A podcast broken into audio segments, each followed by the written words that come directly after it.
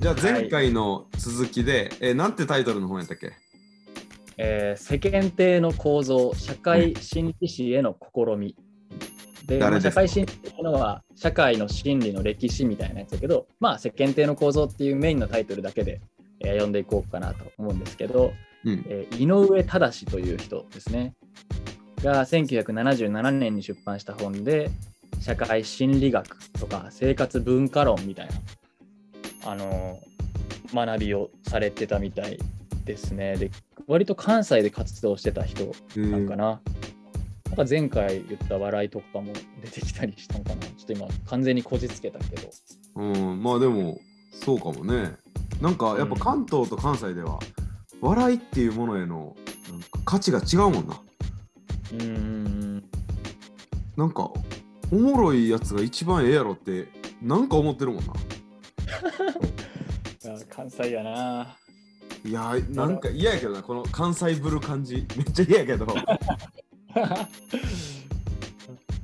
なんか東京行ったらさ俺も東京でちょっと働いた時あったからさ東京行ったらその笑いを大事にすればするほど関西人ぶってるみたいなそれこそ人の目を なんか気にする気持ちになってくるで関西弁喋ってても関西人やってるな俺っていうなんか なんか遠くの方からの声がするわけよはいはいはい。なんかそしたらなんかなだんだん俺も標準語に変わっていってなるほどね。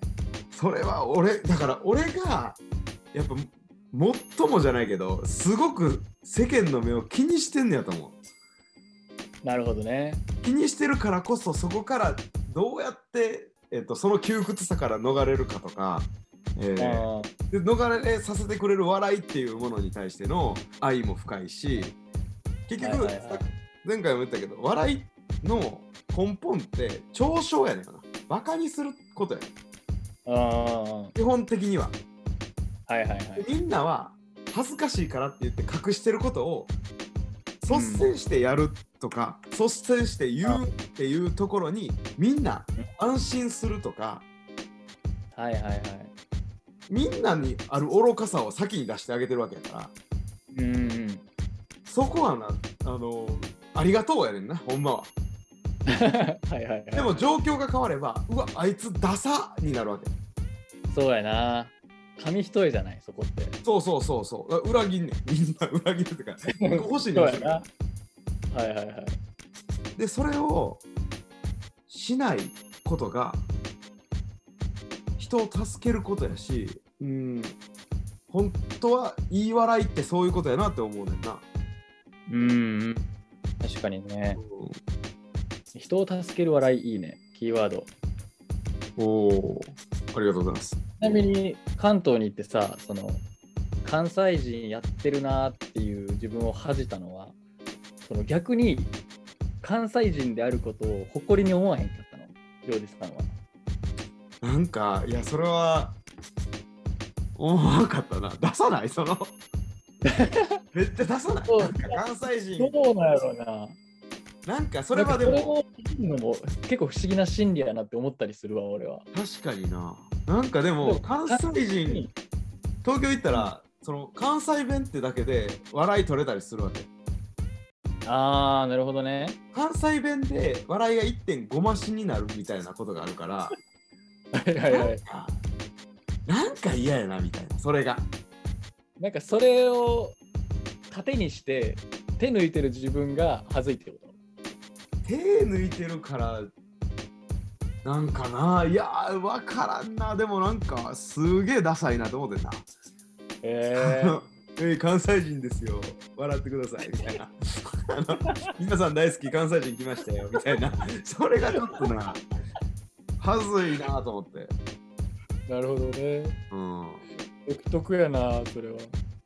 うんなんやろうなそのなんかなそうそうなんかで大事なもそれはこと隠れてる気がするな。ん？大事なこと隠れてる気がする。うんそれはなでもなんか一個えっと、嘘をつかされてる気分になるんやと思うああ。関西人っていう、えっと、フィルターを1個かまされてるからそっちに自分を寄せてしまう自分がいると思うね。はいはいはいはい。だから本当に自分がしたい振る舞いじゃなくて関西人がする振る舞いみたいなあの思考になるのを俺は拒否ってんだよと思う。関東の人が関西人関東の人が期待してる関西人像になっていってるってこと。それをあ正直じゃないわ自分って言って恥じてるみたいな感じそうそうそう。ああなるほどね。これはなある意味でななんかその関東の人たちで囲まれた時に浮くやん、うん。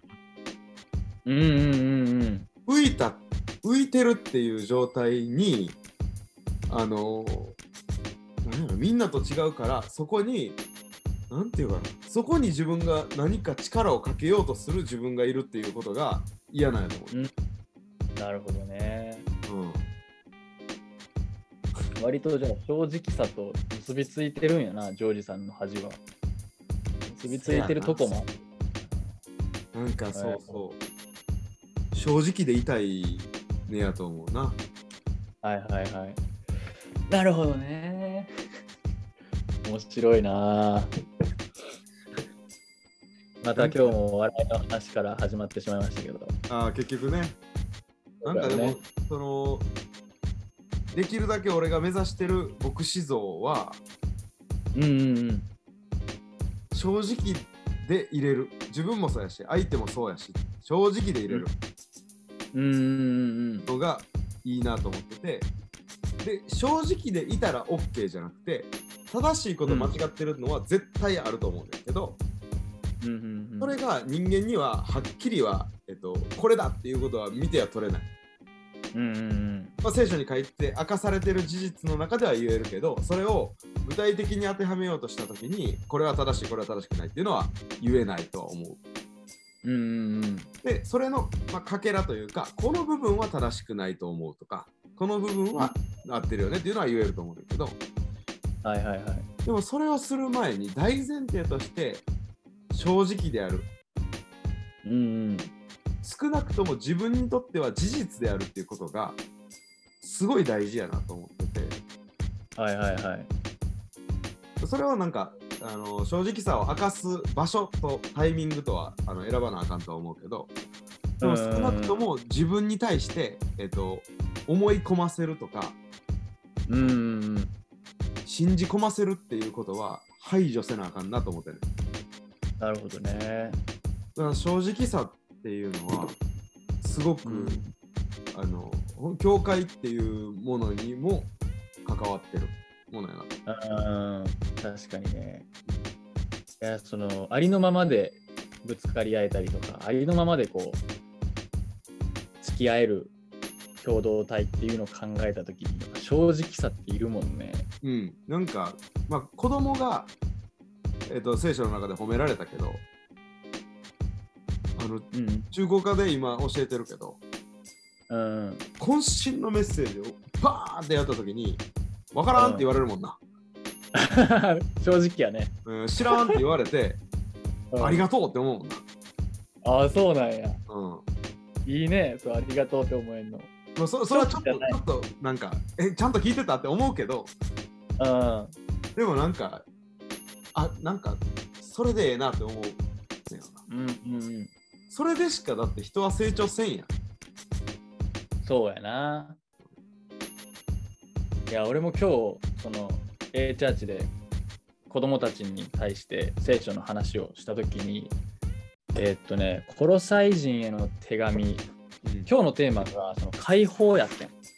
解放ってリベレーションの解放。うんあの解き放たれた状態のことを言う解放で、うんで、その俺らのことを意識的にも無意識的にも支配してる考え方とかうん常識とかっていうのがあってでもそれが場合によっては悪いものとなってでパウロはそれを書力パワーズとか、えー暗闇の力とかっていうのを呼んでるけど、えーコロサイ人への手紙の一章の13節でははいえ13と14かな。道父は私たちを暗闇の力から救い出して、愛する巫女のご支配の中に移してくださいました。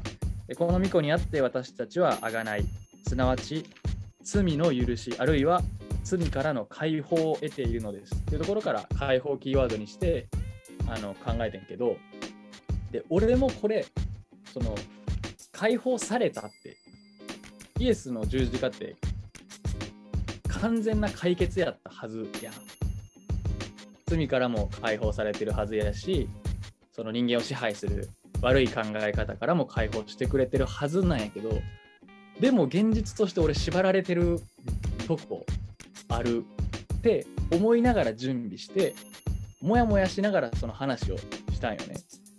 でただ今話したところを話した時にある小学生小学6年生ぐらいの男の子が「そんなことある?」みたいなことをボソッと言うてん。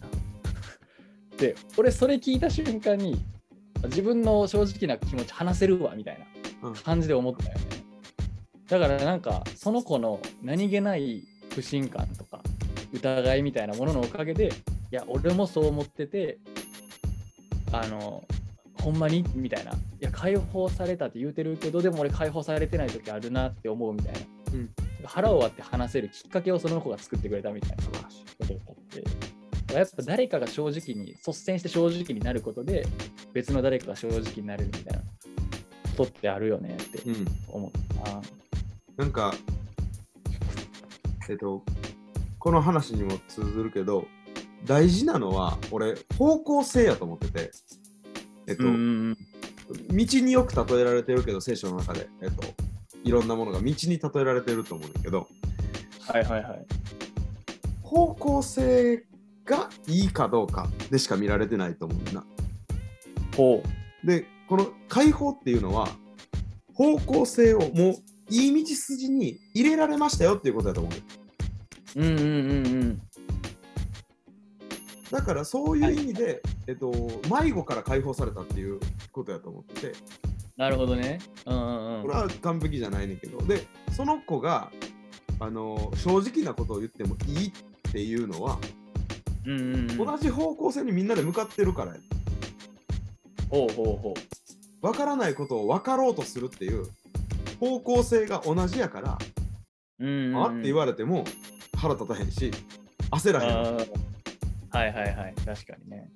で焦る人はそいつの向き方をぐいっと向かせようとしちゃううんうん。分からへんって言っちゃあかんよとか言っちゃうわけはいはいはい。でもその子の方向性はこうだなっていう信頼性が信頼があるかどうかやなと思うねんな、なるほどね。うん確かにね。方向性か。一個のなんか力学とかでもそうやけど視点とえっ、と作用点やねちょっともう忘れちゃったあの連作用点みたいな。まあ、スタートと終わりとそこに向かう方向があるやんスうんうんうんうんタートと終わりしかなんか見ない時があるなと思うよなうん。えっと人間はそのここがあってまあここでいうところの罪の支配、えー暗闇の力の支配と作り出された解放されたところうんうんうんうん。いうのの間のこの道を見落としがちというかなるほどね。そうじゃなくてここの真ん中に真ん中かこっちよりかもわからんけどここっちを向いてたのがこうされたっていうはいはいことはいはだとしたら見てるポイントがちゃうねんよな。い。うん、今ジェスチャーでやってたけど、音声だけやったら。お前なはずいな。ラジオやった。こうされたっていうのはあの方向が逆にされたってことね。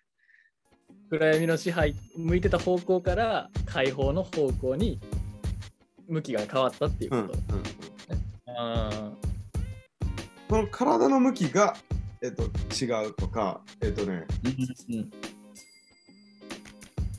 まあ、そうやな。俺なんか、もう一つ深い話をすると、うんうん。アダムとエバが実を食べる前うんうん。で、えっと、つまり悪魔に誘惑される前って、うんうんあの知識の実と、あのー命の木をうんうん取らないことに関して苦しんだことなかったと思うの。はいはいはいはい。まあ、善悪の知識の実だけか。命の木は取っていいんや。あの、うんうん苦しんだことなかったと思うの。うんうんで、悪魔に誘惑されて、えっと、初めてなんかそれが禁止事項、人間を、なんていうかな、縛るものみたいな風に映るようになったわけ。誘惑されて初めて。まあ、どっちかわからんけど、あの堕落語かもしれんけど、うん。つまり神様からの命令を守ることが、自分のやりたいことと反対だみたいな風に映ることになる、制限されるみたいなことになったねんけど、はいはいはいそのえっ、ともともとは一致してたからうん。そのことは別になん何の制限もなかったはずやねんなはいはいはいはい。だから俺が思う救いっていうのはまあさっきからもずっと言ってるけどその方向が変わるからうんうん。禁止事項が禁止事項じゃなくなる時やねんなうんうんうんうんうん。それはあの禁止事項の深い意味を知ってあこういう意図があったんだっていうその意図に一致していくその方向性に一致していく必要があると思うんだけど、うん。そうなった時に人を殺してはならないがいやうん。殺したくないからっていう。はいはいはいはいはい。それ何の禁止でもないですよ。僕のためじゃないですかっていうことになるわけなるほどね。ちょっと前に言ったこう安息日休めってえいいんすか？ってなるわけやんああ、そういうことか。何その命令？みたいなうんうんうん。ことになるっていうのがやっぱ救いやなと思っててその視点がないとあの本当の喜びが得られないんじゃないかなと思ってるな。なるほどな。前回言ってた神からの You should と、うん我々の I want が一致している状態が救いの状態というか。うん、そこが完全に魂が変えられたっていうのが神聖や。うん、なるほどね。確かに確かに。それはねめちゃくちゃなんかそことアダムとエヴァのそことイエス・キリストの誘惑っていうのが、俺の中では最近の授業ですごく結びついててイエス・キリストにとってサタンの誘惑は誘惑になってないね。へえ。といや俺は感じてねイエス・キリストに屈してないからってこと？イエスが。全然悪魔に屈してる様子がないからってこと？そうそうそう。イエス・キリストがしたい方向じゃないからそれは。ああ、なるほどね。イエ。ス・キリストがしたい方向は神様の御心にそむあの沿うことやからはいはいはいはい。それから反することが誘惑じゃないのよねああ、そういうことか。なんかそそれはすごいなと思ったなうーん。なるほどね。だからそこにイエス・キリストが神としてじゃなくて、まあ、か神やけど、えっと、人として来られたっていうことに、うんうん。なんかの意味がすごく込められてると思っててうんうん。神としてじゃなくて人として神に従うっていうことを選ぶっていうのがうんうん。自由であり喜びだったっていうのがもう方向性がそっちに行ってるから、うんうんうんうん。なんかそれが深いなと思ってますね。なるほどな。